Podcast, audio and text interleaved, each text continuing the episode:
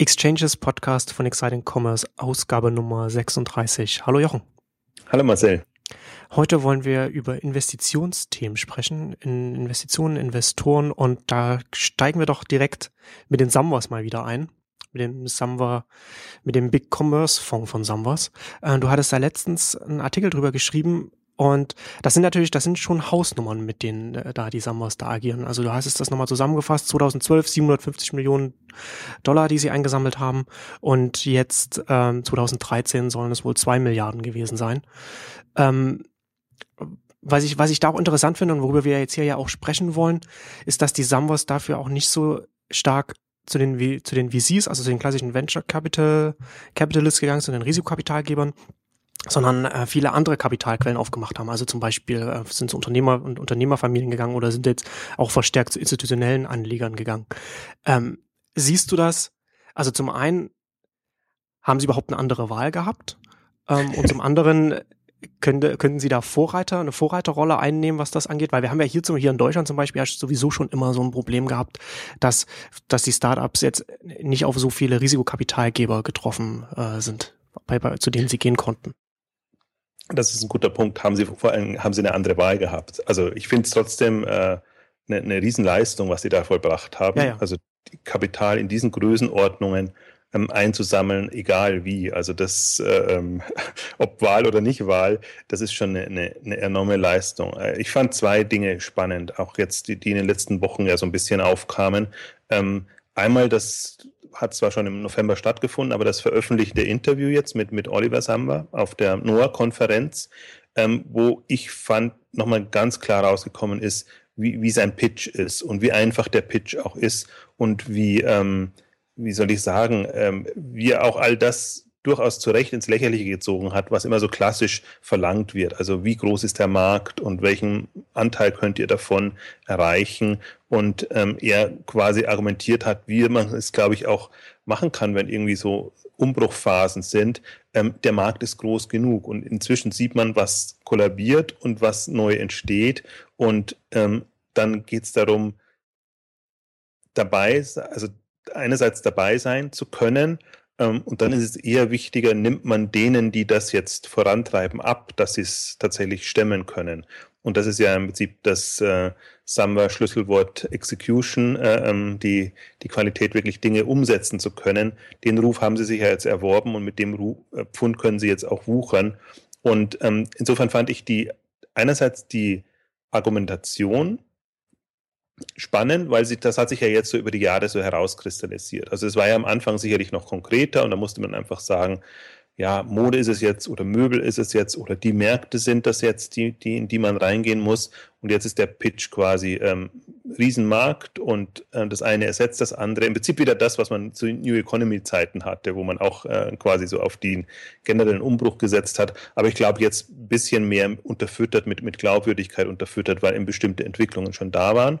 Das eine und das andere. Und das ist im Prinzip, da äh, bietet sich die Ausgabe auch nochmal an, das zu rekapitulieren, was wir ja in den, wir haben ja mehrere Samba-Ausgaben gemacht im, im Laufe des letzten Jahres, mhm. was im Prinzip auch so entstanden ist. Und ich finde eigentlich faszinierend zu verfolgen. Ich glaube nicht, dass alles so geplant ist und geplant war, sondern dass die Sambas haben ja ihre E-Commerce-Offensive, wenn man es so nennen will, ich habe es immer so genannt, so 2008, 2009 gestartet, indem sie halt sich dieses Segment ausgesucht haben und dann eben erstmal die Seppos-Klons und, und, und dann äh, die, den Möbelklon und in allen Bereichen erstmal so klassisch über ihre Klonschiene gekommen sind, dann das adaptiert haben und gesehen haben, ja, wir können so einsteigen, aber wir müssen es dann doch sehr auf die Märkte ähm, fokussieren und dann ist halt aus einem Zappos-Klon Zalando, ist ein Zalando entstanden, so wie das jetzt ist.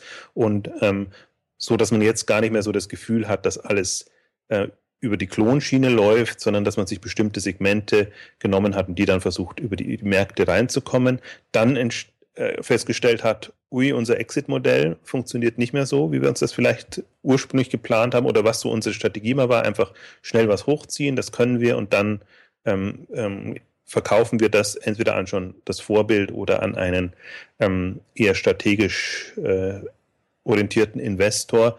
Ähm, das hat ja dann bei Zalando eben nicht mehr geklappt, weil Zappos dann plötzlich weg war und von Amazon ähm, geschluckt wurde. und ähm, andere sich wahrscheinlich auch nicht bereit fanden, sodass man dann in die Rolle äh, kam, man muss es wirklich durchziehen. Und das hatte man ja auch, äh, ich finde, man hat es gemerkt äh, bei, bei, bei Zalando, dass dann irgendwann wirklich in die, in die Substanz investiert wurde. Also dass der Pitch dann nicht mehr war, so und so viele Nutzer und, und so und so ein schnelles Wachstum, sondern ging es halt dann auch Investitionen in Logistik und in die ganzen Strukturkomponenten, die man braucht, um da reinzukommen.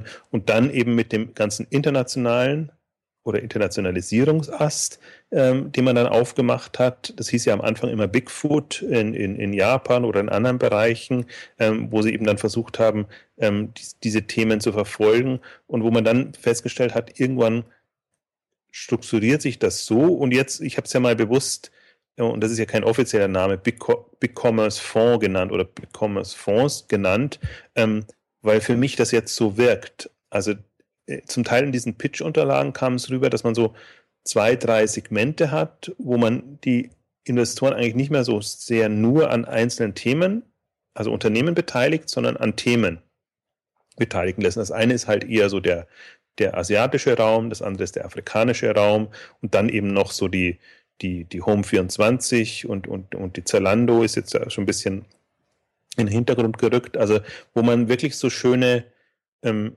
Segmente aufgemacht hat. Und ähm, das ist jetzt sicherlich noch nicht hundertprozentig so durchzuziehen, dass man dann das Versprechen zwar quasi nicht mehr ist, ähm, das einzelne Unternehmen ist es das, wo wir dir den Erfolg garantieren oder woran du partizipierst, sondern es ist dieses Marktsegment was wir dir so aufbereiten und wo du im Prinzip uns vertrauen musst, dass wir, dass es schon passieren kann, dass wir dann in einen Markt reingehen und wieder rausgehen und im Prinzip auch die Unternehmen so ein bisschen umstrukturieren, wo wir dir aber mehr oder weniger sicherstellen, dass du in diesem Segment mit dabei bist. Und das ist für mich eigentlich so die faszinierende Idee jetzt gewesen. Und Alex Hüsing hat es ja für, für deutsche Startups irgendwie nochmal so zusammengezählt, jetzt, dass es zwei Milliarden waren, ob das jetzt stimmt oder ob es mehr oder weniger waren. Ich finde, das ist so undurchsichtig, da kann man, tut man sich schwer inzwischen, das, das alles zu verfolgen, beziehungsweise man kann ja ohne nur die öffentlichen Zahlen verfolgen und zum Teil wird es dann auch wieder vermischt und überlappt sich. Also ist gar nicht so einfach.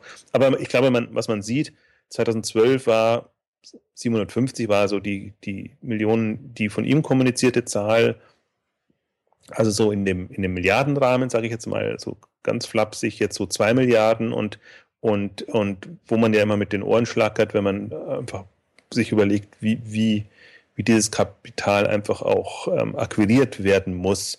Mhm. Ähm, aber von Anfang an war ja der Pitch, ähm, das war ja schon auf, auf, der, auf dem, ähm, heißt Idea Camp, jetzt komme ich, Idea Lab ähm, Veranstaltung von der, von der WHU, wo er schon gesagt, also wo er quasi schon ein bisschen sich äh, über die VCs lächerlich gemacht hat, weil er sagt, die haben insgesamt einen Fonds für das, was ich quasi äh, in einem Jahr für, für meine paar Unternehmen äh, ähm, akquiriere. Und da merkt man, oder da, da sieht man eigentlich, finde ich, und das ist auch so ein Thema, was ich spannend finde, dass man eigentlich ist man aus dem VC-Bereich raus. Also das, was, was ähm, die Sammers ja in diesem Segment machen, worüber, in diesem E-Commerce-Segment, was wir sprechen, das ist ja kein in dem Sinne VC-Geschäft mehr, sondern das ist ja eigentlich eher, hm, wir investieren in Märkte und bereiten Märkte entsprechend auf. Und so hat es ja auch gepitcht, also ein bisschen großspurig natürlich. Äh, wenn, wenn ich dann eben die Postdienstleistung in einem Land aufbauen muss, dann mache ich das. Aber dann kann ich das auch kommunizieren und kann einfach sagen, okay, äh, wenn, wenn online der Zukunftsmarkt ist und ich habe eben die Infrastruktur nicht, dann muss die irgendjemand aufbauen. Und zur Not muss ich sie aufbauen. Also gebt mir bitte das Geld dafür, dass ich sie aufbauen kann, um, um entsprechend auch die, die Ware entsprechend zu den Leuten zu bringen. Also das ist, also das, das ist schon kühn, das, das, das zu machen. Das ist, das ist schon. So kann man es bezeichnen, kühn. Ja, ja aber, aber das ist, der richtige Weg. Also von der Logik her schlüssig. Und das ist auch das, was ich immer äh, vermisse oder was, was mir selbst im deutschen Markt einfach oft fehlt. Wir hatten es uns in, in unserer Jahresausblicksfolge so ein bisschen thematisiert. Ähm, ist die Infrastruktur schon bereit für das, was im Prinzip da jetzt kommt an Onlinehandel? Und ich bin eben skeptisch und, und glaube nicht, dass schon genügend Geld in die Infrastruktur fließt, sodass die Strukturen dann da sind, damit tatsächlich der, der Onlinehandel auch die, ähm, wie soll ich sagen, es, es ja, dass er vernünftig funktionieren kann. Formuliere ich es mal so. Also ich glaube, da sind noch Infrastrukturen, Hürden da, die, die es dem Online-Händler noch nicht so leicht machen, Ware zu den Kunden zu bringen oder, oder eben ähm, Services anzubieten, wie es idealerweise sein müsste, damit ein Online-Händler gut drauf aufsetzen kann. Und die Frage ist ja immer, welchen, wer ist in der Pflicht, das zu liefern? Also ist es der Online-Händler, der, der, der in Infrastruktur investieren muss, oder sind es nicht eben Dienstleister wie DHL oder, oder andere oder Amazon? Und das ist ja jetzt gerade so das, das spannende Feld. Zum Teil geht, geht Amazon in eine, eine DHL-Rolle rein,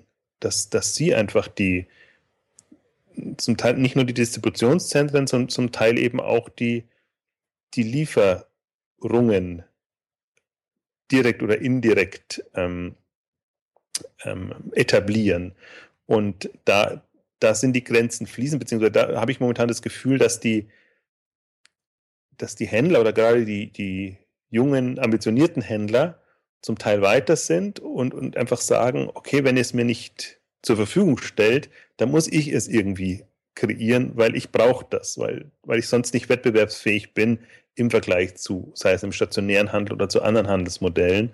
Und ich glaube, das ist, das ist besser natürlich jetzt in, in, in, in Märkten, in afrikanischen Märkten oder in Märkten, die einfach noch nicht vorbelastet sind. Da kann man es ein bisschen besser mh, hm, symbolisieren. Und deswegen fand ich diesen Spruch auch so gut, dass er das so bringt. Aber das ist im Prinzip in, in etablierten Märkten ist es ganz genauso. Da sind die, die, also in Deutschland sind wir ja noch im Prinzip äh, ähm, gut dabei, weil wir einfach, weil, weil Deutschland ein Versandhandelsland war. Aber Versandhandel ist halt nicht Onlinehandel und, und die Versandhandelsstrukturen, hm, das ist, muss nicht ideal sein für das, was man eigentlich mit, mit dem Onlinehandel jetzt, ähm, jetzt vorhat oder, oder die Möglichkeit zumindest bietet. Und ähm, um das, den Bogen wieder zu spannen auf das Finanzierungsthema, die Frage wäre jetzt, wie finanziert man das Ganze? Also das ist ja auch, auch eine, es war interessant, das ist jetzt auch schon, ich glaube 2012 war das, als, als DRL ihren das war auch, glaube ich, 750 Millionen Euro, die sie da als Investitions Investitionsvolumen äh, bekannt gegeben haben, über, ich weiß gar nicht mehr, drei, vier, fünf Jahre auf jeden Fall. Also dann aufs Jahr bezogen jetzt gar nicht so viel. In der Summe wirkt es natürlich dramatisch und ihren Kapitalgebern, also der Börse gegenüber, natürlich auch ein schöner Wert. Ähm, also Riesenbudget, äh, was man da reinbuttern, also formuliere es mal un uncharmant, äh, muss und müsste. Aber also wenn man sich wirklich mal die Dimensionen vor Augen führt, wir haben jetzt unseren stationären Handel mit allem, was dazugehört. Also die Innenstädte, im Prinzip die ganzen Geschäfte, all die Immobilien und alles, was damit zusammen ist, auch im Prinzip die Distributionswege und alles. Also ja, ein, ein, ein riesiges, hochkomplexes, über die Jahre gewachsenes Gebilde und das tendenziell seine besten Tage gesehen hat. Formuliere ich es jetzt mal so. Und natürlich, viele halten das hoch und glauben daran und, und können sich nicht vorstellen, dass das irgendwie untergeht. Und äh, wie gesagt, ich, ich sage ja einmal auch nicht, dass es untergeht, sondern dass es durch was anderes ersetzt werden muss und etwas, was eben besser in diese ganze online getriebenen Strukturen reinpasst. Aber ich finde, damit kann man sich die Dimension vorstellen, was uns, uns als, weiß gar nicht, Gesellschaft oder Land oder was auch immer bevorsteht. Es geht jetzt im Prinzip darum, und was, was wir jetzt momentan im, im Versandhandel machen, das ist ja, ist ja extrem uneffektiv. Das ist ja, also, wenn du wirklich über Zentrallager alles versuchst, in die entlegensten äh, Gebiete zu äh, bringen, das ist ja, ist ja absurd. Also man braucht ja irgendwie ähm, mehrstufige Strukturen und irgendwelche optimierten ähm, auch Warenflüsse, Szenarien, ähm, die man aber erst dann haben kann, wenn die Strukturen da sind. Aber ich finde, man kann, kann sich die, ähm, so ein Versandhandelsnetzwerk, Online-Versandhandelsnetzwerk, das kann man sich sehr viel effizienter vorstellen, wenn man sich jetzt mal überlegt, was bräuchte es an Komponenten, um eben da einen äh, sehr effizienten ähm, Online-Vertrieb, Versandhandel entsprechend drüber laufen zu lassen. Und die, die, die Kernfrage ist für mich dann eben, wer finanziert es, wer geht es an? Und was mir eben fehlt, und wir haben ja, es gibt ja für die anderen Bereiche gibt es ja Strukturen, auch finanzielle Strukturen, Immobilienfonds, äh, spezielle Fonds für spezielle Themen, sodass man immer mh, hm, mit einem, sodass man Geld quasi für Investitionen vorab akquirieren kann und das dann entsprechend einsetzt mit den zu erwartenden Renditen. Und das sind ja immer nicht, das sind ja keine VC-Renditen, die da erwartet werden, sondern das sind ja genau. eigentlich nur also vernünftige Zinssätze, die man damit ähm, erwirtschaften wird, äh, will. Und ich glaube, das ist im Prinzip der nächste Schritt, der passieren müsste. Und der musste, ich glaube, finde, auf Infrastrukturebene kann man es noch ganz gut verdeutlichen. Da, da ist es ja auch in einen, also in Logistikzentren zu investieren, ist nicht so viel anders als jetzt in Shoppingcenter, Immobilien oder sonst irgendwas zu investieren. Da finde ich, da kann man es noch ganz gut verdeutlichen. Wo es dann schon schwieriger wird, und da sind wir wieder bei dem Big Commerce Fonds oder generell E-Commerce Fonds. Ich glaube eben, und das ist so eine absurde Situation, die wir momentan haben. Es gibt bewährte E-Commerce-Modelle, die im Prinzip fondgetrieben arbeiten können. Also da brauche ich keine, keine VC-Fonds mit, mit, mit den entsprechenden Erwartungshaltung, sondern brauche ich vernünftig arbeitende, also aufs Risiko achtende Fonds und, und die nur in, in, in äh, ähm, Unternehmen investieren, die eben diesem Risikoportfolio quasi oder ähm, die da drin liegen. Also das wären eben dann so klassische Shop- und Katalogkonzepte oder im Prinzip so, was, was ich jetzt immer Basisversorgung, Grundversorger äh, nennen würde, die einfach ähm, für bestimmte Themen eine, eine vernünftige Grundstruktur liefern können. Das ist jetzt kein ausgefallenes oder riskantes Geschäftsmodell oder da ist jetzt erstmal nichts weiter dabei. Nur da frage ich mich halt dann, warum müssen immer noch die, die Holzbrings und, und die Acton Capitals und, und äh, E-Ventures oder wie sie alle heißen, warum müssen die Geld dafür geben und dann eben enttäuscht sein, wenn sie einfach sehen, die, die Rendite ist gar nicht drin, die ich als, als VC bräuchte, um, um das dann, also die sehen es noch eher ein, aber die ganzen US-Investoren, die da jetzt eingestiegen sind, die sind alle jetzt enttäuscht, dass sie ja da diese Renditenerwartungen nicht hinbekommen können. Wohingegen sie das bei innovativeren Geschäftsmodellen durchaus hinbekämen. Also das sind halt dann nicht mehr so die, die klassischen äh, ähm, Shop- Modelle für spezielle Verticals dann, sondern das sind halt dann, also Shopping Clubs war jetzt so ein bisschen das, das ähm, Standardbeispiel, aber das kann man sich ja auch im, im Social Commerce Bereich oder in anderen Bereichen ähm, oder im Crowd Sourcing-Bereich, das ist ja so wieder so ein Thema, was eigentlich jetzt eher im Kommen ist, ähm, kann man sich da vorstellen. Und das Mittelding fehlt mir gerade. Also, dass, dass man wirklich so Fonds für die weniger riskanten Geschichten hat. Und da fand ich jetzt gerade so das, das Beispiel äh, von, von, von den Sambas ähm, eine sehr gute Analogie. Also, weil das ist im Prinzip alles, das ist zwar auf die, die uh, Emerging Markets und auf, auf uh, Afrika und, und Asien oder wo auch immer ähm, fokussiert, aber im Prinzip geht es genau darum. Wir etablieren die Basisstrukturen und wir brauchen dafür Geld und Kapital und das ist halt nicht das, das hippe, schicke, innovative Web-Tech-Thema, äh, sondern das ist fast, fast hätte ich es fast schon gesagt, Handwerk. Also da muss man halt so seine Prinzip Kernkomponenten, Kompetenzen kennen, ähm, macht das, überträgt das auf die Länder und das ist jetzt, finde ich, nicht, also das, das ist eher wieder, bei sind wir immer die Diskussion, sind, sind es Unternehmer, die da gesucht sind oder eher Manager, die das umsetzen? Ich glaube eher, das ist so eine, das ist so eine Manager-Komponente äh, ähm, auf in einem Unternehmenskonstrukt.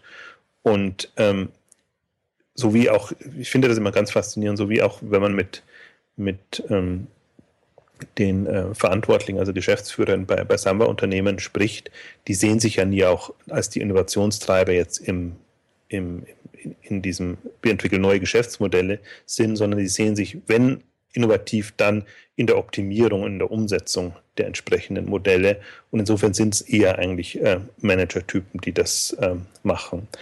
Also deswegen, also und, und so frage ich mich jetzt einfach, wo, wo gehen wir mit der Thematik hin?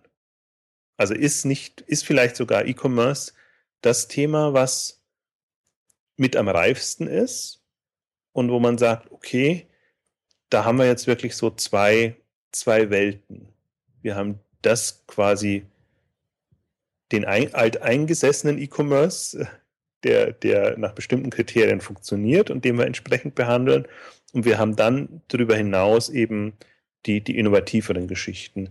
Und ich habe es mir gedacht, jetzt, ähm, jetzt gab es ja wieder ein paar Meldungen auch von Unternehmen, die Fonds ähm, bekannt gegeben haben. Also Acton Capital zum Beispiel, die halt gesagt haben, wir legen jetzt quasi wieder einen Wachstumsfonds auf und haben schon Burda und, und eben ihren EEF, das ist äh, ein, ein, der, also aus, von der EU ein, ein Fonds, der, der den, Mittelstand, den Mittelstand letztendlich ähm, unterstützt.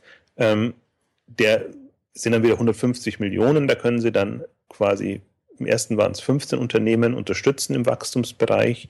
Wenn man sich da jetzt mal anguckt, da, da sind dann auch MyTheresa und Frontline Shop und, und eher so klassische drinnen. Da sind aber auch so Momox und, und Yatego und andere drinnen. Also ich finde, da ist genau, da, da, da das sieht man auch, finde ich, so ein bisschen, hm, im Prinzip die Philosophie von Acton war ja immer, wir gehen in das Bewährte, die müssen schon profitabel sein und geben dann Geld, um es nochmal skalieren zu können, um entsprechend zu investieren.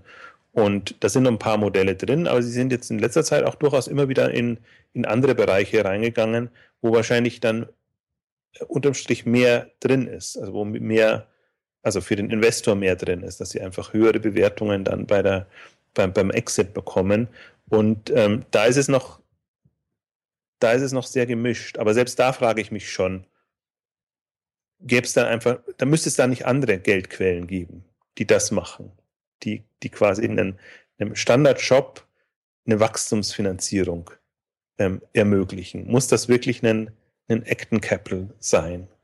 Und, und noch dramatischer, finde ich, wird es dann, wenn man, wenn man sich Holzbrink anguckt und sich jetzt nochmal, jetzt, jetzt nochmal 2014 quasi Revue passieren lässt, was in den Jahren 2008, 2009 oder so passiert ist, wo man wirklich dann in die Zalando, in Home24, in die ganzen Shops reingegangen ist und quasi dann so die, die, die, den klassischen E-Commerce als VC entdeckt hat.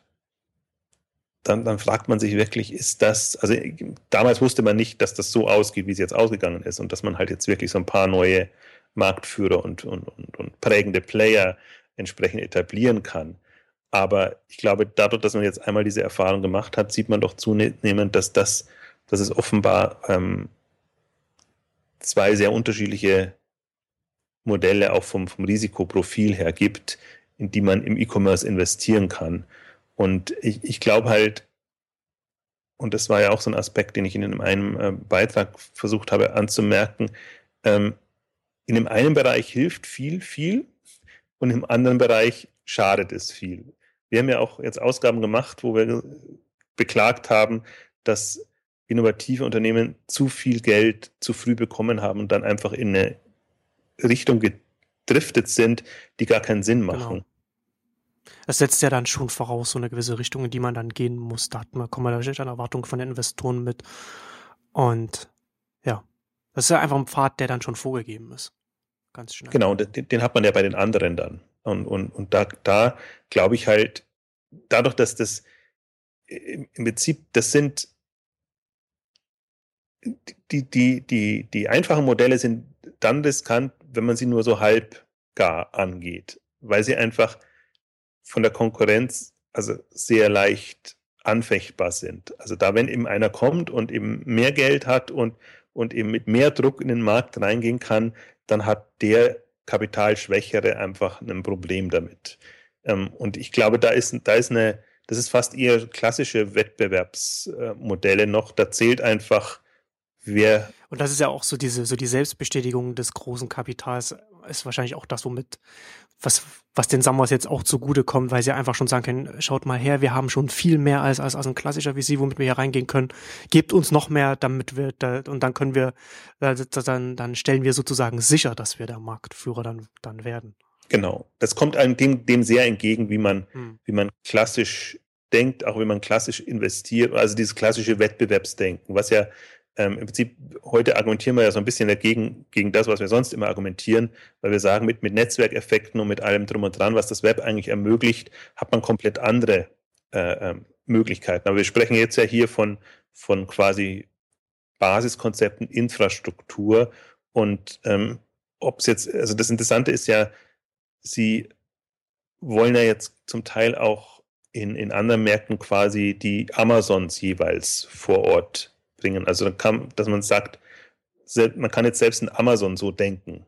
Das war sicherlich jetzt in, in der Zeit, in der Amazon entstanden ist, war das innovativ, war das riskant und ist das eine andere Geschichte. Aber jetzt einen, einen, eine Amazon-Grundstruktur quasi für andere Länder auszurollen, also ohne den Amazon-Anspruch zu haben, wir sind jetzt die kundenfreundlichsten, sondern nur, wir wollen einfach quasi für, für alle Produkte ausliefern können für, für die die, die Leute vor Ort, ähm, dann ist das eigentlich jetzt in dieser Kategorie drinnen. Und du musst es eben mit dem entsprechenden ähm, Investitionsvolumen angehen.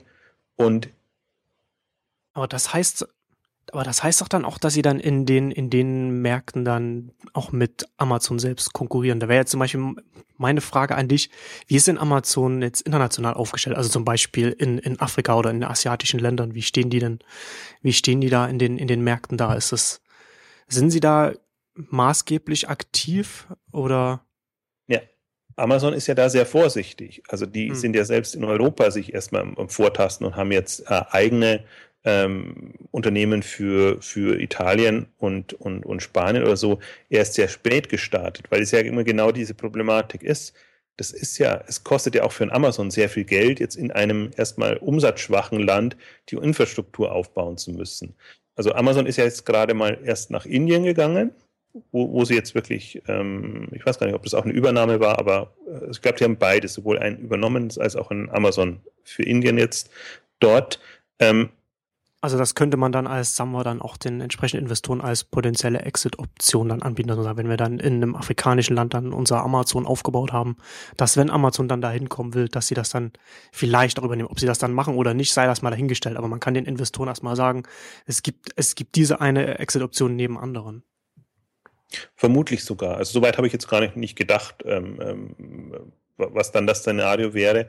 Ähm, aber ja, also, aber weil eben die Herausforderung dort eben immer nicht nur ist, ähm, ist die Bevölkerung bereit, um jetzt online zu bestellen? Das haben wir ja auch in der, in der Samba-Ausgabe zum Teil ins Lächerliche gezogen, weil, weil das ist immer eine, eine schwierige Frage, sondern eben auch ist die Infrastruktur so weit, dass wir auch entsprechend ähm, die Leute beliefern können. Und wenn die Sambas das jetzt leisten können, mit diesem vielen Geld, was ja durchaus ähm, mehr ist als ein Amazon jetzt jeweils für die einzelnen Märkte reservieren könnte. Die sind, also ich finde, Amazon ist ja in derselben Situation. Das ist ja auch immer, zwar wird immer so getan, als ob Amazon quasi Geld ohne Ende verwenden könnte, ähm, aber sie sind ja auch im Prinzip, sie sind Cashflow getrieben, das heißt, sie versuchen ähm, über ihren Cashflow das dann so voranzubekommen und das ist ja, jetzt glaube ich, letztes Jahr gab es mal wieder eine, eine Meldung, dass, dass Amazon auch ähm, so, so eine Unternehmensanleihe äh, aufgelegt hat und, und, und zusätzlich Geld ähm, reingeholt hat. Ähm, aber so, so ist ja das Amazon jetzt gar nicht im Vergleich zu dem New Economy Amazon, wo es natürlich noch, noch eine andere äh, Variante ist. Also deswegen glaube ich, sind die, also ist das durchaus eine, also diese Herausforderung haben alle. Das, das, hat, das hat und hätte auch ein Amazon. Die können jetzt auch nicht, wir erobern die Welt und dann voranpreschen und, und das alles machen.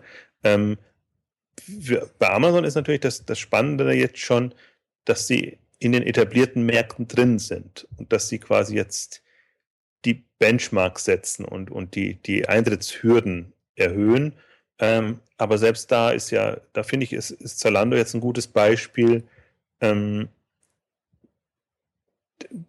ja, wie man quasi über, einen, über ein Thema, das Amazon nicht besetzt hat, rein kann, aber trotzdem auch äh, wie viele Hunderte von Millionen man braucht, um eine vernünftige Struktur für sich hinzubekommen. Also die ganzen Investments, die sie jetzt in den, in den Logistikbereich machen, alles, was sie sich da aufbauen, das ist ja, also das ist ja nicht, das ist, ist selbst das ist nicht klassisch mehr, mehr machbar. Also du kannst das, das ist mit VC-Geld, also VC-Geld ist für mich eigentlich immer so noch im zweistelligen Millionenbereich und selbst wenn es dann in die 30, 40, 50 geht, ähm, wäre für mich quasi so Series A, Series B ähm, Runden und das, da sprechen wir jetzt ja wirklich von Hunderten von Millionen von, von Euro, die da reinfließen. Also wenn, wenn ähm, Zalando nicht einen Kinderweg hätte und, und alles, was damit zusammenhängt und die so unendlich viel da rein fließen hätten lassen, mhm. ähm, dann, dann, dann ist da auch keine Chance da. Aber die, also das war jetzt mehr, mehr, mehr, mehr oder weniger zur Erläuterung der Problematik, aber die, die, die Frage ist, wäre jetzt, was müsste passieren? Was könnte der nächste Schritt sein? Und müsste der nächste Schritt nicht sein, ähm, dass man entsprechende Fonds auflegt, auch für den deutschen Markt. Und dass man tatsächlich so unterscheidet und sagt, wir haben den risikoreichen E-Commerce und wir haben den quasi Standard-E-Commerce, der da, da, da kennen wir die Komponenten, da brauchen wir einfach Profis, die das umsetzen. Wenn wir beim anderen Thema sind, gibt es genügend Profis. Aber das ist die Herausforderung dann des, des Unternehmers oder der, der, der so eine Unternehmensgruppe oder meinetwegen, wenn man es aus, aus Fondssicht betrachtet, der so einen Fonds betrachtet. Also ich, ich vergleiche es mal mit, mit, mit, mit Shopping Center. Wenn jetzt ECE, die suchen jetzt ja wieder 700 Millionen für äh, Shopping Center zum, zur Übernahme und ich weiß gar nicht, ob, ob sie es auch dann selber noch bauen, also ähm, in Auftrag geben oder so, aber die garantieren ja quasi, dass äh, solide äh, investiert wird und dass man entsprechend die, dass dann am Ende dann auch die äh, Shopping Center da sind, wie sie da sein sollen. Ähm, und ähm, ich glaube, wenn man das so trennt, dann ist es ja durchaus machbar. Aber es braucht eben im Prinzip, ähm, ja, es braucht, es, es ich weiß noch genau nicht, was es ist, ob es eine, eine, eine Institution ist oder eine, auf jeden Fall eine Strukturkomponente, ob es reine finanzielle Geschichte ist oder ob es nicht auch so einen ähm, Immobilienbereich, also Immobilienentwicklung, ne? aber das wäre dann so quasi E-Commerce-Entwicklung oder Online-Handelsentwicklung, wenn man es ein bisschen breiter fasst, wenn man einfach Marktplätze und andere auch noch mit reinnimmt. Ähm, Im Prinzip solche, also das, das wäre jetzt eigentlich für mich so der nächste Schritt, dass man, dass man da aus dieser Falle rauskommt, dass quasi alles um dasselbe wenige Geld konkurriert wenn man es da schaffen würde. Und ich glaube, die, die ähm, Alteingesessenen müssten jetzt langsam auch so weit sein. Es ist ja auch so ein bisschen das Rewe-Zeichen oder ein, ein, anderer Aspekt, wo ich auch nochmal auf das Thema gekommen bin. Ähm, es gab jetzt auch um, um, über den Jahreswechsel diese Meldung, dass, dass Haniel gerne hätte, dass Metro zerschlagen würde, dass eben das, das äh, lukrative Geschäft, von dem ihr schwierigen Endkundengeschäft, also ähm, Kaufhof, äh, Media Saturn und Real, ähm, was, was halt wirklich so das stationäre Handelsgeschäft, was halt ein extrem schwieriges ist. Also wird ja auch viel Geld reingesteckt, aber eher um, um das zu retten und, und, und über die, die Runden zu bekommen.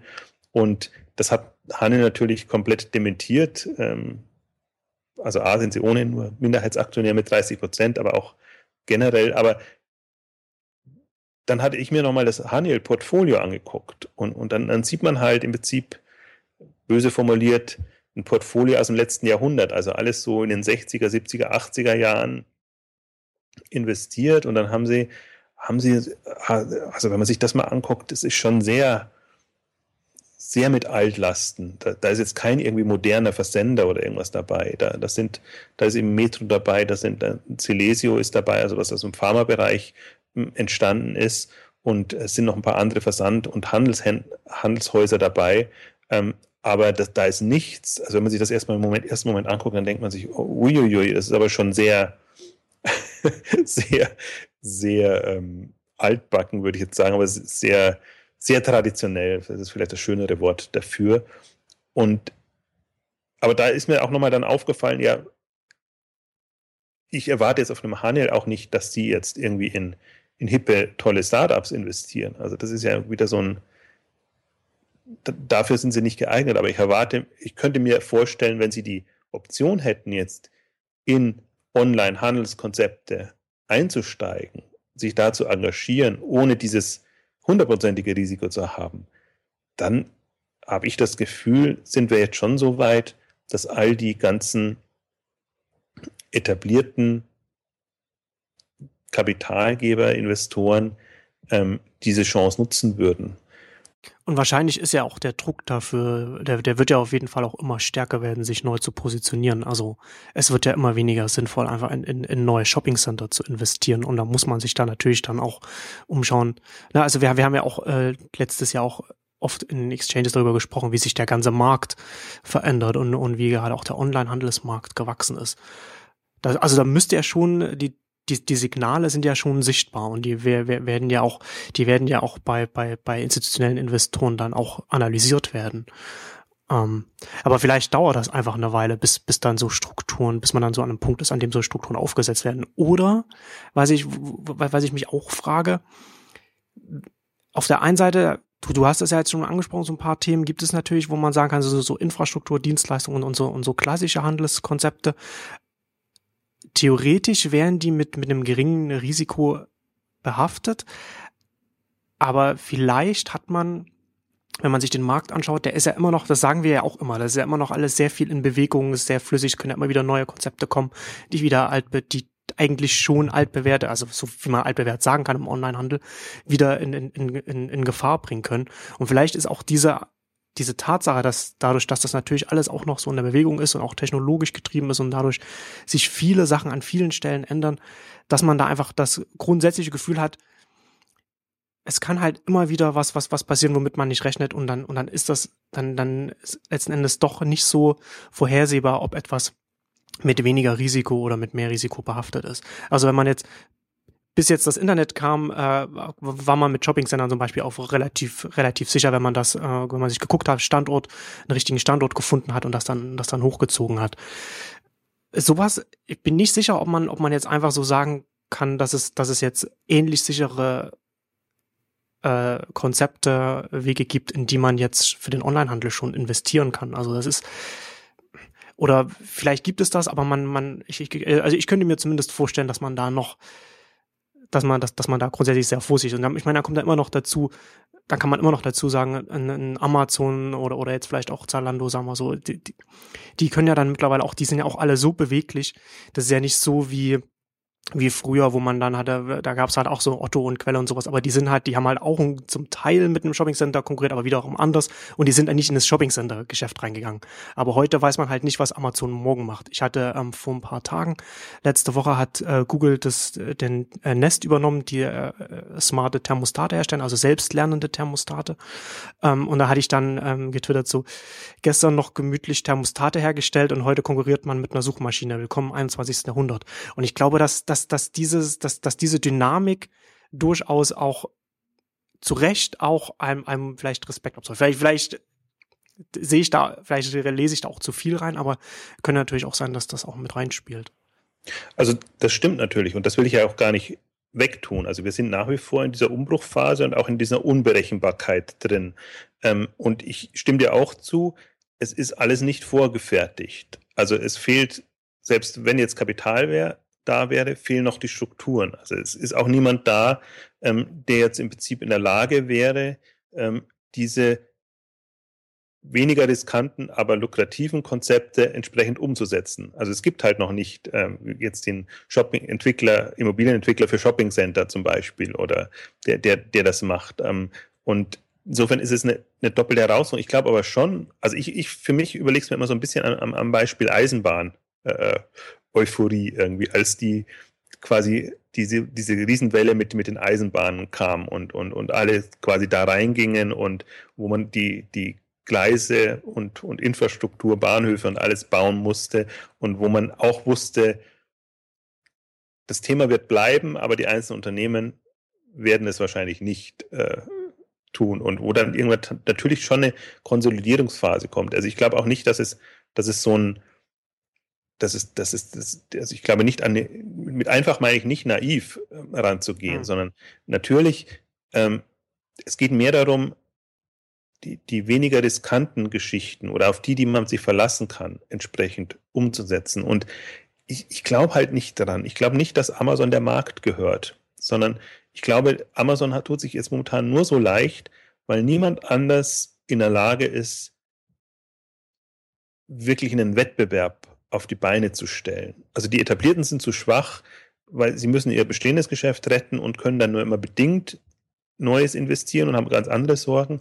Und Newcomer sind zu schwach, weil, weil sie einfach nicht diese, diese, was Oliver Sammer so schön Firepower ähm, genannt hat, weil sie das nicht hinten dran haben. Selbst wenn sie sagen, ich wüsste, wie es geht und, und ich hätte da ein solides Konzept, was ich dagegen stellen kann. Aber wenigstens, also ich gehe halt davon aus, wenigstens drei bis fünf Player, also, bei, also nur jetzt mal für den deutschen Markt gesprochen, müssen doch da sein. Man kann auch nicht davon ausgehen, dass, dass Amazon quasi ja, zwei Drittel des Marktes hat und der Rest äh, teilen sich dann irgendwie 20, 30 bis 100 oder, oder noch, noch mehr.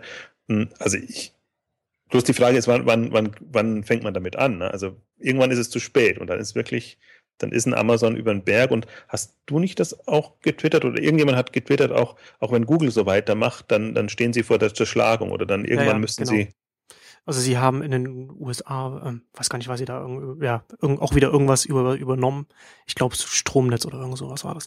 Also sie, sie kaufen sich ja immer weiter in, in immer weiter Teilen, also machen sie ja. ja teilweise auch schon experimentieren auch damit, so Internet-Provider zu sein in, in Städten. Also ob sie das dann ausbauen, sei dahingestellt. Aber ja, also die was, was, was, was Google übernimmt, so, die kommen da so in, in eine Größenordnung rein, wo das auf jeden Fall mal so eine Regulierungsfrage werden wird. Genau, dann kommen sie in Monopole, Monopole Strukturen und dann ist es halt eine Kartellamtsfrage und dann ist das alles immer wieder so äh, künstlich quasi neu strukturiert. Aber das ist nicht so, wie man sich eine, eine, einen Markt äh, ähm, vorstellt, dass, dass eben unterschiedliche Player miteinander in einem fairen, mehr oder weniger fairen Wettbewerb ähm, konkurrieren. Und, und ich glaube, das ist, also das, das wäre so meine Vorstellung dabei, dass, dass ich momentan sehe ich nichts und niemanden, der da irgendwie rankäme. Aber jetzt, um, um nochmal auf deinen Punkt, ähm, die, die Unwägbarkeiten zurückzukommen. Also ich stelle mir halt dann schon vor, dass, dass man halt auf aktuelle Marktentwicklungen reagieren kann. Und, und, und das ist ja nicht so, dass man äh, ähm, quasi jetzt einen Masterplan hat und den verfolgt man bis ohne Ende. Also das Schöne an, an Onlinehandel ist ja ohnehin, dass, dass, es, dass man nicht auf, auf 20 Jahre Sicht oder, oder 30 Jahre Sicht planen muss, sondern dass man vielleicht auf drei, vier, fünf Jahre Sicht plant und, und dann eben äh, wieder überlegt, wie, wie gehe ich jetzt weiter und wohin entwickle ich das weiter. Also es ist ja nach wie vor im, im Fluss, aber es ist, finde ich, in bestimmten Bereichen einfach schon so strukturierbar. Also wenn man sich frei macht von dem ganzen im Prinzip Grundrauschen, was, was einem das Leben ja schon schwer macht, wenn man, deswegen tue ich mich so, also ärgert mich das auch oft, diese ganze Multichannel-Diskussion und, und Gedanken, weil das so komplett wegführt von dem, was eigentlich notwendig wäre. Also wir brauchen ja nicht Multichannel-Player, sondern wir brauchen Online-Player, die Amazon die Stirn bieten können. Und deswegen hilft das nichts, in Multichannel zu investieren, ich finde, das ist das, das Unsinnigste, was man machen kann, weil da ist, da, da ist absehbar, dass das gegen einen, einen Pure Player oder Spezialisten wie, wie Amazon keine Chance hat. Das ist in diesem, wenn man nur Multichannel-Welt betrachtet, da mag es vielleicht den einen oder anderen geben, der sich da durchsetzt und dass es, dass es dann noch, dass noch ein oder zwei übrig bleiben. Ähm, aber eine, also wirklich sich mal vorzunehmen und das, deswegen, da bin ich jetzt wieder bei dem, bei dem Amazon, äh, nicht bei dem Amazon, bei dem Samba-Pitch, der einfach so knallhart sagt, E-Commerce will win, erste These, ja. und wie, wie geht man es an und was, was nimmt man für gegeben hin und worauf lässt man sich gar nicht ein, weil da tut man sich halt dann, ähm, da kommt man irgendwie sich mit Amazon ins Gehege oder, oder äh, tut sich dann extrem schwer. Aber das ist eine, wie soll ich sagen, das, das ist von einer, das ist, das ist viel logischer für mich, dieser Pitch, als dieser andere Pitch. Ich muss auf möglichst vielen Hochzeiten tanzen und dann bin ich quasi, äh, ich, kann ich auf Nummer sicher gehen. Äh, also ich weiß eben, die, die Logik erschließt sich mir nicht und, und die erschließt sich mir auch nicht, wenn ich sie, wenn ich sie fünfmal durchdenke. Aber ist das, ist nicht, ist nicht auch der, also der Multi-Channel-Ansatz oder das, ist das, dass da, wenn, wenn das klassisch vorangetrieben oder wenn das debattiert wird, sind das dann nicht auch, ist das nicht auch sehr, sehr beratergetrieben, dass dann, dass das auf äh, Unternehmen ausgelegt ist, die ja schon bereits etablierte Strukturen haben und dann will man natürlich dann ja hier ähm, das sozusagen so, so zusammenführen, ohne dass, ohne dass da irgendjemandem wehgetan wird. Intern. Ja, klar. Aber das, das Problem ist ja dabei, es ist beratergetrieben, aber ich bin immer ganz schockiert, wenn ich sehe, wie, wie, wie einflussreich, wie der Einfluss dieser Berater auch auf die Investoren reicht. Also, dass dann, also für mich sind Kapitalentscheidungen immer noch was anderes, hm, als ja. wenn ich jetzt quasi ein Unternehmen führe und mir dann überlegen muss, was muss ich tun. Klar, da wird der Berater immer sagen, macht's möglichst äh, komplex und sei überall dabei, weil dann verdienen wir am besten. Also das, das ist, äh, ist ja nicht als Unternehmen sich gedacht. Aber einem, einem Investor zu sagen, investiere doch in das, die auf möglichst vielen Hochzeiten tanzen, weil das ist, das ist irgendwie äh, weniger ris riskant. Das, das, das erschließt sich mir komplett gar nicht. Aber das könnte ja auch, das könnte ja auch so etwas sein, was, was eher so ein, jetzt noch so am Anfang noch so üblich war. Also ich meine, das, ich kann mir halt nicht vorstellen, dass das als Investitionsthese, Investmentthese noch, noch, noch lange Bestand haben wird. Ja, ich hoffe es mal. Also ich habe jetzt, jetzt erst wieder die Erlebnisse gehabt, wo ich, also gerade wenn man, wenn man nicht mit dem VC spricht, da dann natürlich nicht. Also das, nicht, nicht mit der Welt, sondern mit der anderen Welt spricht, sozusagen, die jetzt ähm, überlegen, wie, wie kann ich so ein bisschen in Online reinschnuppern, aber mich trotzdem so an dem Bewerten festhalten. Also ein Unternehmen, das halt schon irgendwie eine Historie hat von 10, 50, 20, äh, 10, 50, 100 Jahren oder so, dann sagt man ja, aus gutem Grund ist das noch da oder so. Und das braucht halt jetzt so ein bisschen irgendwie eine, eine Auffrischung und muss halt in Online reingehen. Aber dann wäre es wieder ein attraktives äh, Investmentobjekt. Also das ist ja, also es gibt ja genügend, die jetzt irgendwie gerettet werden müssen. Oder wenn wir nur an Weltbild denken oder so. Also das ist ja, da wird der, wird, wird der Kirche vorgeworfen, dass sie jetzt nicht noch mehr Geld, und sie haben ja wirklich viel Geld da schon gelassen und, und, und, und, und, und da, da reingegeben. Also das ist ja eigentlich ähm, schockierend, wenn man sieht, was da versenkt, ich kann es nur versenkt nennen, versenkt wurde. Und dann bekommen sie trotzdem noch den Vorwurf, äh, dass sie nicht noch mehr reingehen. Und, und das ist aber genau die, im Prinzip die Denkhaltung. Und das ist jetzt ein öffentlicher Fall, weil es eben gerade in der, in der Insolvenzfrage ist, aber genügend andere auch, die einfach sagen, also die, die wirklich am Fleisch gehen und, und, und äh, wir müssen irgendwas tun, müssen investieren und dann gibt es eben Geldgeber, die lieber da Geld reingeben und sagen, also sich als Retter natürlich dann auch irgendwie profilieren können, als jetzt vernünftig denken und sagen, welche Chancen hat wirklich so ein Konzept noch im Vergleich zu einem Amazon in einem wandelnden Markt? Und, und da, also da fällt es mir auf. Da ist die, kommen, kommen die Berater wieder rein, weil die Berater natürlich auch bei den Unternehmen entsprechend äh, tätig sind.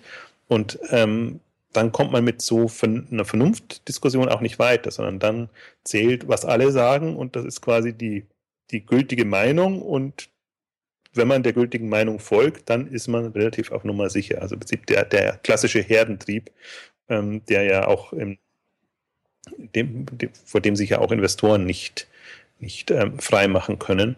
Hm, also deswegen, aber das, ich glaube, das ist aber genau der Punkt, wenn, wenn du es so ansprichst. Ich, ich finde, man, die, die VC-Denke ist gar nicht so falsch. Also die denken ja sehr äh, knallhart einfach, was ich, ich investiere in das, was was bringt und, und sowohl das Unternehmerteam Team als auch das Konzept und alles, also es ist ja manchmal, manchmal findet man es ja zu hart, wünscht man sich so ein bisschen mehr Flexibilität. Ähm, man braucht diese Denkweise, diese ganz knallharte Finanzdenkweise, aber übertragen auf jetzt eher so einen klassischen Kontext. Und ja, ich, ich weiß nicht, also ich, es, es gibt schon, als wir jetzt gesprochen haben, habe ich mir überlegt, es, es gab schon den einen oder anderen, der, der so, es läuft ja dann immer unter dem Fokus, bringen die alte mit der neuen Welt zusammen. Also quasi junge Gründer mit irgendwie konventionellen Ideen, mit altem Geld und im Prinzip, auch strategisch ähm, einem Wissen und, und, und ein Netzwerk, was man anzapfen kann. Nur leider waren alle, die in dem Bereich sich so tummeln, jetzt nicht so die ähm, seriösesten oder erfahrensten, sage ich jetzt mal so. Und im Prinzip, was es ja da schon braucht, insofern ist es, sind die Sammers da gar nicht so falsch, die, die zwar auch immer noch jetzt nicht unter, unter seriös laufen würden, aber sehr erfahren. Die machen das halt jetzt auch schon 10, 15 Jahre und, und dann kann man sich eben mehr drauf verlassen, was, was da kommt, als jemanden, der das sich jetzt einfach vornimmt und keine, keine Erfahrung hat in dem Bereich. Also das, das ist, um, ich frage mich dann immer, also ich bin ein anderes Thema, woran ich auch immer hänge, es gibt ja die, die, die Gründer und, und im Prinzip die Unternehmer, die der, der ersten, zweiten Generation, die ja Unternehmen aufgebaut haben, die im Prinzip so wissen, worum es geht, die auch online im Prinzip äh, ähm, fit sind. Ähm, und im Prinzip, ich frage mich, das wäre ja eigentlich, die wäre ja prädestiniert dafür, quasi das, das voranzutreiben. Also die einfach jetzt so 30, 40 ähm, sind und, und die vielleicht nicht mehr ihr eigenes Unternehmen gründen wollen, die aber auch nicht unbedingt in den VC-Bereich rein wollen, aber die im Prinzip genau diese Seriosität äh, bieten könnten und einfach sagen können, okay, entweder wir, wir sind die, die quasi beraten, wenn das Geld fließt oder diese Fonds aufsetzen, oder wir sind die, die auch tatsächlich die, die Konzepte entsprechend, ähm, wenn nicht selber angehen, aber dann zumindest beratend beiseite stehen können, wenn, wenn, wenn, wenn dann eben entsprechend, und das können ja durchaus junge Gründer sein, wie jetzt auch im Summer-Kontext, ähm, die müssen einfach nur entsprechend angeleitet sein oder entsprechend unten, also dann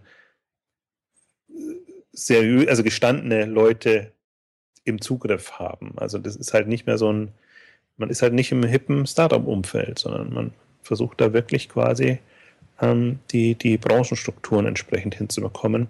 Also je, je mehr ich darüber nachdenke, umso, umso faszinierender finde ich das und auch so ähm, diese, um, um, umso, also ich habe zumindest das Gefühl, dass das, das löst für mich ein paar Fragen konzeptionell, wo es auch immer, wo es auch immer schief geht. Also genau diese, was wir auch in anderen Ausgaben schon diskutiert haben, wo wir dann auf einmal sehen, enorm viel Geld da und wird in absurde Konzepte investiert, wo ich mir sage, dieses Geld irgendwie vernünftig investiert und du kannst wirklich tatsächlich was reißen, auch auf dem deutschen Markt oder selbst in den, in den europäischen, amerikanischen Märkten und ähm, andersrum genauso. Also dass, dass, dass eben zum Teil eben noch, noch Geld in, in unsägliche Konzepte fließt, also nicht mehr überlebensfähige Konzepte fließt, ähm, wo ich mir auch sage, im Prinzip, das Geld ist da, aber es findet seinen Weg noch nicht wirklich. Und vor dem Hintergrund finde ich tatsächlich jetzt auch mal spannend zu sehen, ob das mit den Summers und, und Rocket und den ganzen ähm, Fonds gut ausgeht. Sie haben auf jeden Fall auch gezeigt, dass äh, für, für diese Themen man durchaus Geld einsammeln kann, auch in diesen, in diesen Größenordnungen. Ich meine, nicht jeder hat dann irgendwie Rocket Internet hinten dran und, und, und kann dann sagen, wir haben das und das schon aufgebaut. Aber sie haben zumindest gezeigt, da geht was. Genau.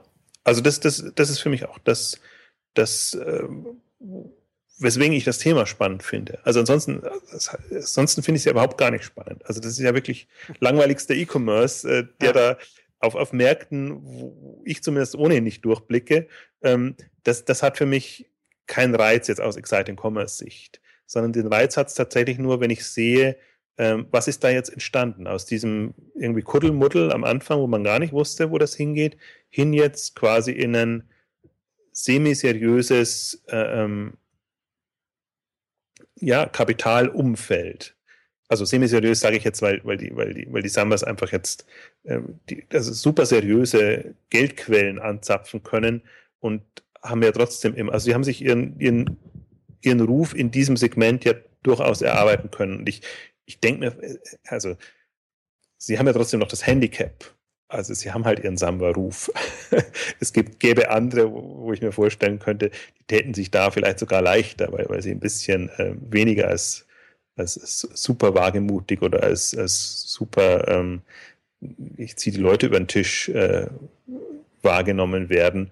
Hm, und da, da also interessant, jetzt, es gibt, es gibt interessanterweise ja nur ganz wenige, die auch Geld in dieser Dimension anziehen können. Da zählt jetzt neben den Summers zählt noch äh, Andresen Horowitz, dieser ganze Klüngel, nenne ich es jetzt mal fast, die, die Gruppe ähm, dazu, die aber natürlich eher im Risikoinvestmentbereich sind. Aber die ja jetzt gerade, die, die sammeln ja immer jeweils Milliardenfonds ein und denen traut man einfach zu, dass sie in diesem Tech-Innovationsbereich etwas, etwas voranbringen. Und wahrscheinlich auch zu Recht. Und also da noch relativ, relativ junge VC-Firma und die sind schon sehr, sehr erfolgreich gewesen in ihrer kurzen Historie. Im Prinzip kann man das fast vergleichen. Also es sind ja jetzt in derselben Zeit entstanden, in den letzten vier, fünf Jahren, ähm, mit, mit einem komplett anderen Anspruch, aber im Prinzip auch mit diesem sehr groß denken und, und, und die Leute begeistern können und darunter auch Strukturen zu schaffen, die komplett anders sind. Also das ist ja auch ein fast, Anderson Horowitz ist ein faszinierendes Konstrukt, weil, weil die aus dieser klassischen VC-Denke wegkommen und es sehr stark mit Unternehmern gekoppelt haben, also sehr stark über das, das Netzwerk, äh, ähm, und zwar in allen relevanten Bereichen ähm, profitieren. Also dass, dass sie eben Spezialisten für alle Themen haben und, und, und dadurch auch eben Unternehmen anziehen, ähm, die wahrscheinlich tatsächlich eine Überlebenschance haben im Vergleich zu den anderen VCs, immer noch die ganz kleine Teams ähm, haben und die eher von ihrem Ruf und von dem Geld, das sie eben haben, ähm, profitieren. Also da, ich finde, da kann man sie vergleichen, aber da hoffe ich mir immer noch, dass so ein bisschen mehr noch drin ist und vor allen Dingen hoffe ich mir, dass, weil ich glaube, dass gerade dieser Kapital-Finanzbereich ohnehin so am Kippen ist jetzt das falsche Wort, aber am Umstrukturieren ist. Also es ist ja nicht so, ich habe mir im Vorfeld auch noch gedacht, im Prinzip die, die andere Variante war ja immer Börse, Börsengang und so. Das ist eigentlich so das Kapital. Ähm, die ganz riskanten Entscheidungen sind schon getroffen im Prinzip.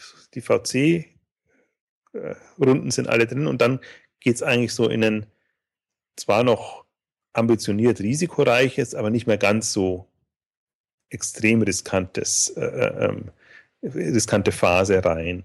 Und dadurch, dass das ja so ein bisschen ähm, ausgetrocknet ist, beziehungsweise nur mehr für ganz wenige Unternehmen in, in, in Frage kommt, fällt das ja so ein bisschen aus. Also da, da bin ich so ein bisschen am, am überlegen. Deswegen komme ich so von, von dem Fondsgedanken her. Also die, die, die klassische Börse und jetzt äh, themenspezifische Fonds, weil man dann eben weggeht von dem, es ist das einzelne Unternehmen, was ich jetzt beurteilen muss, hinzu, es ist ein Marktsegment, was ich eben für attraktiv halte und wo ich vielleicht auch einschätzen kann, wie solide, seriös sind jetzt die, die das vorantreiben. Also das wäre zumindest noch so eine hm, so ein Zwischending, was, was ich mir vorstellen könnte. Ähm, ich bin mal gespannt. Also ich hoffe ja fast ein bisschen drauf. Leider ist das ein bisschen untergegangen. Also das, das, das was die Sambas da in Bewegung ähm, gesetzt haben, dass das so ein bisschen Copycats, muss man ja fast sagen, findet, die das als Inspiration nehmen. Also es gab ja diese, in der Anfangsphase, als, als die Sambas noch anders positionieren waren, gab es ja auch ähm, alle möglichen, die ihr Geschäftsmodelle genommen haben, irgendwie international ausgerollt haben, dann entsprechend wieder verkauft haben. Das ist ja im Prinzip so ein bisschen ausgetrocknet, weil dann eher, wir haben es Weird Commerce genannt, die, die absurderen Konzepte kamen. Hm, aber jetzt so in dem, in der neuen Phase, in die die Sambas eingetreten sind, ähm, finde ich, hat man wieder eine Chance, weil dann kann man eben die ganz althergebrachten Konzepte nehmen. Da muss man nicht immer auf das neue nächste tolle Ding sein, äh, aus sein, sondern kann eher sagen, da sehe ich ein Segment und ähm, also es gibt so ein paar, also ich finde Nespers macht das ganz gut, die, die sich so dieses Marktplatzsegment und so ein paar Themen vorgenommen haben, ähm, die aber natürlich jetzt wieder auch als Medienhaus oder, oder Konzernstruktur ähm, das angehen. Also es ist nichts, was, was öffentlich verfügbar wäre.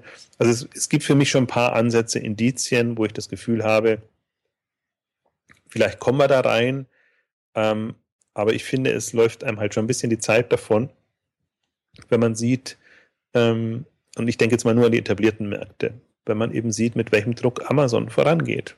Und ähm, alles, also selbst wenn man nicht eins zu eins konkurriert, die Strukturen oder das muss man sich trotzdem aufbauen, damit man dagegen ankommt. Und, weil, und Amazon selbst äh, weiß ja auch, dass sie nicht ewig Zeit haben. Also sie sehen ja auch, was ein Samba einsammelt. Sie sehen ja, sie wissen ja auch, was, was ähm, auf den Märkten passiert und das natürlich dann auch, je mehr sich das, je mehr sich das, das, das Kaufverhalten auch online verlagert und, und weg von, vom, vom, vom klassischen stationären Handel, dann, dann äh, ist natürlich auch absehbar, dass halt irgendwann auch die Leute, die Investoren, äh, äh die, die institutionellen Investoren alle irgendwann auch aufwachen werden, so peu à peu. Und das ist natürlich dann da hat das, also ich, also glaube ich zumindest, dass das natürlich dann immer, ich meine, die Signale, je lauter die Signale vom Markt werden, je, desto mehr kann man sie ja dann auch nicht mehr ignorieren. Die Frage ist halt nur, ob man es dann noch rechtzeitig bemerkt hat oder, oder, oder nicht. Also wenn man. Ja, die Frage ist immer, wie, wie weit man ist oder wie weit man schon, wie weit gefühlt der Markt schon ist. Also ich glaube ja, ich glaube, ich würde dann tatsächlich der, der Amazon-These äh, zustimmen, wir sind noch gar nicht weit. Also es, es kommt einem nur immer so vor, als ob man so weit ist. Aber trotzdem, wenn man sich vorstellt, also man ist halt doch schon ein Stückchen weit gegangen und, und diese Hürde gilt es jetzt zu nehmen. Und das ist halt nicht mehr so auf der, nur auf der grünen Wiese, sondern im Prinzip hat man schon eine, eine sei es finanzielle Hürde, aber auch im Prinzip eine, eine unternehmerische Hürde, die man unternehmen muss, weil man ein gewisses Level einfach erreichen muss. Aber wenn man jetzt mal wirklich sich die ganze Dimension vor Augen führt, dann sind wir eigentlich noch nicht weit. Und ich, ich vertrete nach wie vor die, die Hypothese, also, dass, dass jemand, also jemand, der wirklich es, es, es reißen will und, und, und quasi den, den Onlinehandel aufmischen will, dann, dann gibt es noch Chancen da aus einer, aus einer, also man darf nur nicht Amazon sich dann als Beispiel nehmen, sondern mhm dann, dann gibt es da gibt's Chancen, anders in den Markt reinzukommen. Und wir haben sie ja in der, in der letzten Ausgabe für, für, den Modemarkt mal so durchdekliniert. Dekliniert. Ich finde, da kann man sich dann wieder verdeutlichen, dass man sieht, dass da, wie, wie unterschiedlich auch Handelsmärkte und Teilsegmente ticken und wie, wie unterschiedlich man da reinkommt. Und, und, und so glaube ich, dass bin, bin ich absolut davon überzeugt. Also das Problem dabei ist nur, es ist, lässt sich so, so leicht dahingesprochen, dass es einfach, selbst wenn man die Idee hat, also eine extreme unternehmerische Leistung ist und auch den, den Kapitalbedarf braucht. Aber ja, also zumindest in dem, in dem, ähm, in der, in den Grundthemen ich, ich tue mir immer so ein bisschen schwer, wenn wir das Thema auch jetzt besprechen, weil ähm, ich finde, man muss dann ganz klar trennen zwischen Innovationsbereich und eher Infrastrukturbereich, hm. Basis. Äh, Technologie kann man im Handelsbereich auch nicht sagen, also Basiskonzepte und innovative Konzepte. Und in dem Basisbereich ist es einfach eine, eine kapitalintensive Geschichte. Im Innovationsbereich ist es wirklich eine, da finde ich, ist es eine, eine ja, unternehmerische ähm, Komponente, die da reinkommt, dass man einfach neue Dinge, komplett neue Dinge anders austestet. Da ist da das Risiko, dass es halt, dass die Wahrscheinlichkeit, dass es gut ausgeht, nicht so hoch ist. Beim anderen ist es die, finde ich, ist die Wahrscheinlichkeit hoch, wenn man genügend Willen und Kapital dabei hat. Ja, das sind wir auf jeden Fall gespannt. Um nochmal mal auf meine Eingangsfrage zurückzukommen, ob, ob die Samwas da jetzt hier auf der Investorenseite auch so Vorräter werden und dann, wie du, wie du vorhin gesagt hast, so Copycats finden werden. Ähm, es wäre auf jeden Fall für den, für den ganzen Onlinehandel auf jeden Fall wünschenswert, wenn da eine Ausdifferenzierung auf Investorenseite stattfindet und dann die verschiedenen Bereiche auch die entsprechenden Investitionen dann ähm, bekommen können. Da kommen wir heute, äh, kommen wir jetzt wieder zum Ende unserer Investment-Ausgabe, sage ich jetzt mal. Ähm, vielen Dank fürs Zuhören und ähm, bis zum nächsten Mal. Tschüss. Tschüss.